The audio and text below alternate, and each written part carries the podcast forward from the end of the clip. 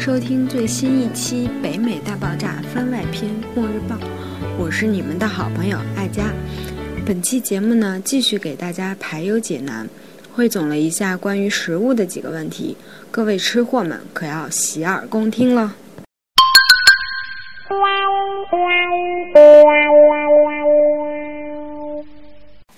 Number one，只有在美国才能吃到的本土特色美食有哪些呢？这一直也是困扰我许久的问题了。来美国这么长时间，总觉得这里是个大杂烩，分不清到底哪些吃的是当地特有的。为了回答这个问题呢，我也只能深入的做了一下调查，列举一些我品尝过的还算说得过去的美食。好，Number one，Buffalo Wings。这个吧，我们当地的小伙伴们叫它百福楼。Buffalo 也就是水牛的意思。这个餐馆呢，整体来说就是以卖炸鸡翅为主，它的鸡肉还行。大部分美国人觉得它不如猪肉油腻，不如牛肉有口感，只能凑合。如果我们试试把它放在六百度的油中炸到焦脆，直到你不认识它是肉了，然后浇上辣椒酱，蘸着融化了的 blue cheese 一起吃呢？That's more like it。特别是提到在盘底的蔬菜，吸收了鸡肉上掉下来的油，再普通的蔬菜也变得美味了。其次呢，Buffalo Wing 比较特色的就是它的各式各样的酱，从不辣的一直到最辣的，大概有三十多类。好，Number two 就是 Philly Cheese Steak，菲力芝士牛排。只有在费城。这里是最美国的城市，才能发明出如此象征性的三明治，而且强力坚持，不需要任何人来尝试改善它，只用最差的原料。费城的市长解释，那些不是本州的人尝试来做 Philly cheesesteak 的问题：第一，他们会用最好的牛肉，你需要用最肥最硬的肉才能得到合适的味道；第二个错误，当然。你只能用奶酪制造时的残渣，不能用真的奶酪。市长坚持这样，是因为真的奶酪不能融透到肉里。无论如何呢，Philly cheesesteak 还是很美味的。如果用上好的肉和奶酪，会让它更好吃些吗？当然，不过那样就不是美国的原味了。Number three, corn dog，玉米热狗。一九四二年呢，在一个德州美丽的乡村集市上，一个有商业头脑的年轻人，叫做 Neil Fletcher，想出了一个可以让他的热狗热卖的办法，就是在热狗肠上涂上厚厚一层便宜的玉米糖浆，用热油炸五分钟，然后在后面插根棍子。就这样，一个美国传统诞生了。每当天气转热时，春暖花开。美国人一边享用这简单可口的美食，一边问自己：“我们还能油炸些什么呢？”Number four, Chinese food，中国快餐。美国料理最棒的地方呢，就是胡思乱想，有时候想出来的他们自己都无法承认，就找个接近的风格，跟着那个叫。举例说明呢，就是 Chinese food，横跨美国五十州。所谓的中国快餐提供十多道漂亮的油炸了的、酱油烤过的食食物，鸡肉上沾上甜辣酱和面包屑，然后油炸，叫做陈皮鸡 （Orange Chicken）。春卷里加奶酪或者奶油，炒饭、炒面吃完后盘里的剩的油可以用来再炒两至三道小菜。这些菜都有一个共同点，它们都是美国人想出来，借着中国菜的模板。所以给他们起名叫 Chinese food，但是它跟我们地地道道正宗的中国饭还是差异相当相当大的。第五名，chocolate chip cookie ice cream，就是巧克力曲奇冰淇淋。一九三七年呢，Ruth Grave 在他在他做的黄油曲奇中加入了切碎的巧克力，由此发明了世界上最好吃的曲奇饼干。在美国人享受它的曲奇同时呢，总是设想如何把这美味发展得更好。十多年后呢，有了让人惊讶的觉悟，因为有个人太懒去烤这个曲奇饼干，发现混着生面吃居然比烤完的成品更有味。最后，在美国人民合力下，终于想出了一个壮观的方法：把生面切成小块，拌在冰淇淋里。Now that's American cooking。好了，然后我们进入到第二个问题。卖轮胎的米其林跟米其林餐厅到底是什么鬼关系呢？世界上最专业吃货竟然是卖轮胎的，揭秘米其林轮胎为何要鉴定美食。轮胎又不能吃，为什么一个轮胎制造商竟然莫名其妙的成了餐饮业的权威鉴定机构？如果你也有一样的困惑。那么就来看一下我们米其林红宝书小故事吧。其实呢，让轮胎制造商来为顶级大厨和餐厅评分，不仅不莫名其妙，恰恰相反，这简直是一个天才的营销案例。让我们来回到第一版米其林指南出版的一九零零年，那时候的法国呢，举国上下只有三千辆机动车，米其林的主要业务是生产自行车轮胎。事实上，一直到1908年的福特 Model T 问世，机动车才逐渐走向大众。米其林的逻辑呢很简单，就是为了提高轮胎的需求量，首先就要提高汽车的需求量。为了提高汽车的需求量，就当然要鼓励大家远行了，说服大家远处有更吸引人的好吃好玩的地方。为此呢，他们编撰了第一本米其林指南。后来呢，他们给这个指南标上价，有价出售的米其林指南呢，内容就丰富多了，里面开始包含分门别类的餐馆和宾馆。接着，米其林兄弟发现人们对于餐馆的指南特别感兴趣，于是又雇佣了一批匿名调查者去光顾各大餐厅，并给出评价。在一九二六年，米其林的星级标准终于诞生，起初只有一颗星。三十年代后，三个等级的评星制度出台。第一颗星意思是是值得去造访的餐厅，是同类饮食风格中特别优秀的餐厅。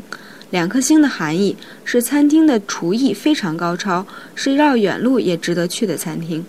三颗星就是值得特别安排一趟旅行去造访的餐厅。根据二零一二年的数据呢，目前全世界。仅有一百零六家米其林三星餐厅，而坐拥三十二家三星餐厅、位居三星榜首的，竟然不是米其林的故乡法国，而是日本。在美国呢，有十二家；中国有五家；现在呢，已经增加到七家，分布在香港和澳门。据业内人士介绍。按国外米其林三星餐厅的价格定位，来这里进餐，人均消费通常在三千元至四千元人民币之间。当然，即使是米其林一星，在欧美的餐饮界也已经是很高的荣耀了。但就是这样一个不按常理出牌的营销策略，使一家轮胎制造商以美食家的身份被世人铭记了。好，最后一个问题。有人说，有时想装逼，想带朋友去个高的、高档点的西餐厅，应该注意哪些礼仪呢？哎呦呦！当我看到这个问题的时候，我就觉得你带的是你的男女朋友吧？我感觉呢，国内一般的西餐厅礼仪这些东西其实并不怎么注重。如果真的去了大城市，某些高档的西餐厅，或者是美国的那些米其林餐厅的话，这些西餐礼仪还是有必要知道一些的。这样呢，就能更好的展示你的绅士淑女风范了。其实呢，也是只需要十步就 OK 了。第一，入座；第二，餐具的摆设；第三，刀叉。有点激动，应该是刀叉的使用方法。第四，喝汤的礼仪；第五，食用面包的礼仪。啊，我想吐槽，居然面包还有什么礼仪？第六，食用沙拉；第七，食用鱼虾蟹；第八，食用肉类；第九，食用水果；第十，喝咖啡茶的礼仪。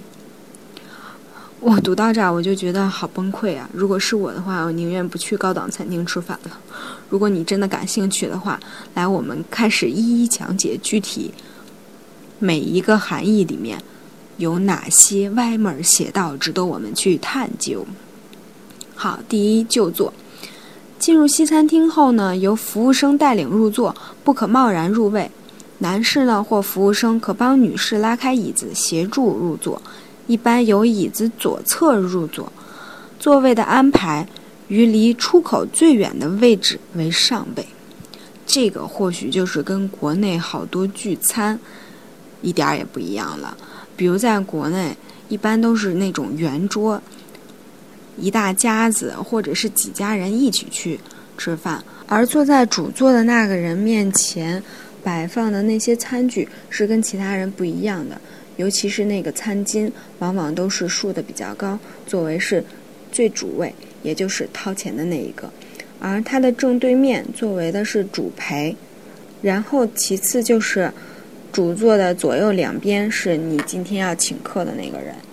或许有些场合大家也就是家人聚餐不会讲究太多，但如果跟领导、上司出去吃饭，或者是有那种商业应酬的话。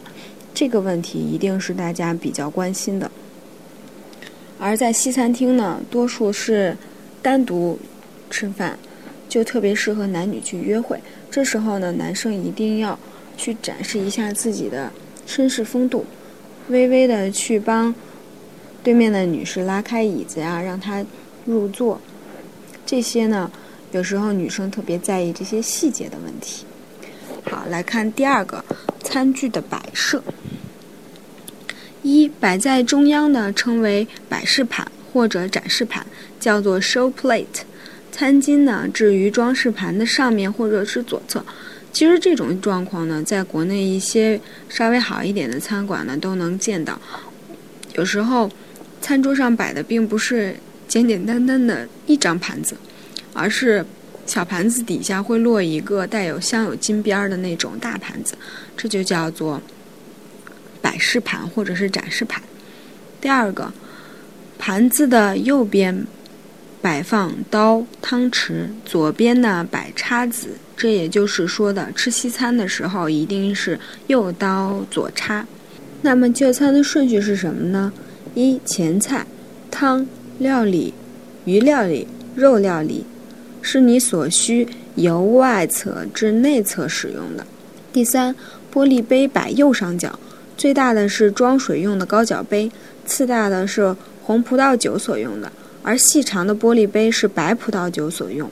视情况也会摆上香槟或者雪莉酒所用的玻璃杯。其实作为玻璃杯还是蛮讲究的，像国内的时候，有些特定的饭店它也会一下子给客人摆上好几个杯子。但是我我们呢，往往不太说会喝白葡萄酒。或者是装那些冷水，所以呢，一般我们都忽略了这一个细节，而是随随便便挑了一个玻璃杯来倒大家喝的饮料呀，或者说白酒是一类的。但是在正规的西餐厅呢，它对于杯子的用法还是蛮讲究的。不同的酒呢，要装在不同的杯子里，或许是根据它的氧化程度，喝进去的口感也会不同。第四个呢，就是面包盘和奶油刀置于左手边，装饰盘对面则放咖啡或吃点心所用的小汤匙和刀叉。啊，说了这么半天，居然才说完第二个。来，我们看刀叉的使用方法。就像我刚才所说的，西餐进餐时呢，一般是右手拿刀，左手拿叉。如果左手拿叉不方便呢，也可以使用右手。但是呢，为了不让大家引起怀疑，觉得你是，呃，初次到西餐厅吃饭的话，你还是尽量是右手拿刀，其实这样也比较方便一点。第二个就是用餐中呢，有事而离席时，一把刀叉摆成八字形放在餐盘上，用餐结束后呢，则是平行的斜放在旁，就是盘上的一侧。也就是说，八字形放在餐盘上，这时候服务员就不会认为你已经用餐完毕了。就不会收走你盘子里的东西，而如果你是平行放在盘子上的话，服务员会觉得哦，你已经吃饱了，或许可以上下一道菜了，就会把你这一道菜撤走。好，第四就是喝汤的礼仪。西餐的汤呢，分为清汤及浓汤。较正式的餐厅呢，在供应清汤的时候呢，会用椭圆形的汤匙和汤杯；供应浓汤时呢，使用圆形的汤匙及宽口的汤盘。喝汤的姿势呢，是由内径外侧舀食。也就是说，吃西餐呢，不像中餐的那种很随意，我们有有可能端起那些大碗，就直接咕嘟咕嘟喝下去了。在在这种特定的场合呢，一定是要拿它的那种特别精致的小勺，从外侧一点一点舀。而且呢，西餐喝汤的时候是不能发出声音的，用汤匙呢，也不可用嘴将汤吹凉，只能轻轻地摇动汤。使它稍微变凉一点，好像是在我们国家的云南那一地区喝茶的时候，有一些少数民族有特定的礼仪。就比如，客人如果尊敬他们，觉得这个茶好喝的话，在喝茶的时候一定要尽自己所能发出最大的声音，那是表明对这个敬茶者的尊敬。而在西餐的时候呢，他们讲究整体餐厅的氛围就是特别安静。你甚至于不远处弹钢琴的声音，你都可以听到，而不是像我们国内的那些餐馆，大家呃熙熙攘攘、吵吵闹闹的去讲一些自己的事情。在西餐呢，讲究的是吃的一种格调。最后一个呢，就是使用完毕后，把汤匙放在靠自己身前的底盘上，或者放在盘中，将汤匙的柄放在右边，而汤匙凹陷的部分向上。汤杯呢和汤盘都是如此，也就很简单嘛。你喝完以后，把所有的东西都面朝上就可以了。第五，使用面包的礼仪。面包呢位置位于主菜的左侧，食用时可以用左手拿面包，再用右手把面包撕成小块儿，然后左手拿着小面包，右手涂抹奶油。面包撕成小块儿后再涂奶油。其实这个比较麻烦。在一般的餐厅，就比如 steakhouse 这类的时候，在他为了防止大家等餐的时候比较急躁，会先上来一盘小面包和几块黄油。其实大家也没有太多讲究，就顺手拿起面包。当然，我们习惯用右手嘛，所以就是右手拿刀去崴一点奶油或者是黄油，涂在左手拿的这个面包上。在意大利餐厅呢，有时候会以橄榄油取代奶油，可以将面包手撕一小块，加调味料以及橄榄油吃。但是面包切忌用刀子切割。其实这个吧，我吃饭时候没有讲究过，也没有见谁反感。不过真的要去高档餐厅的话，还是多少注意一下的好。第六，食用沙拉，沙拉盘呢放在主菜盘的左边。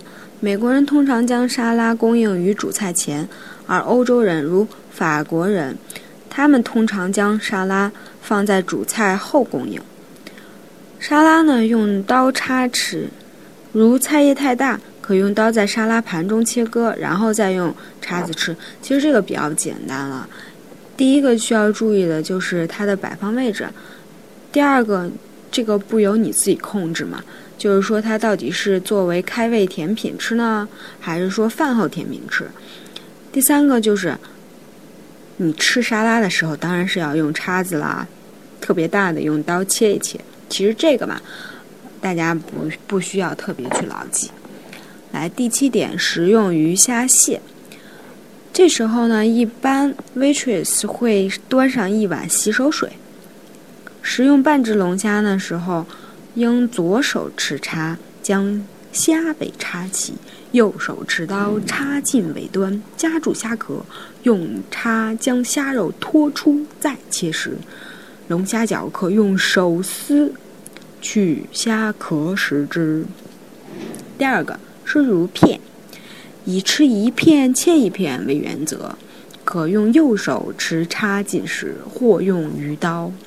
食用带头尾。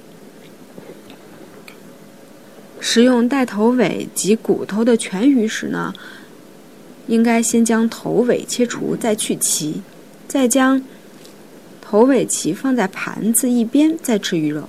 感觉好麻烦。不过像这种全鱼，就是说，尤其是带骨头的全鱼的时候，在美国的餐厅其实是很少见的。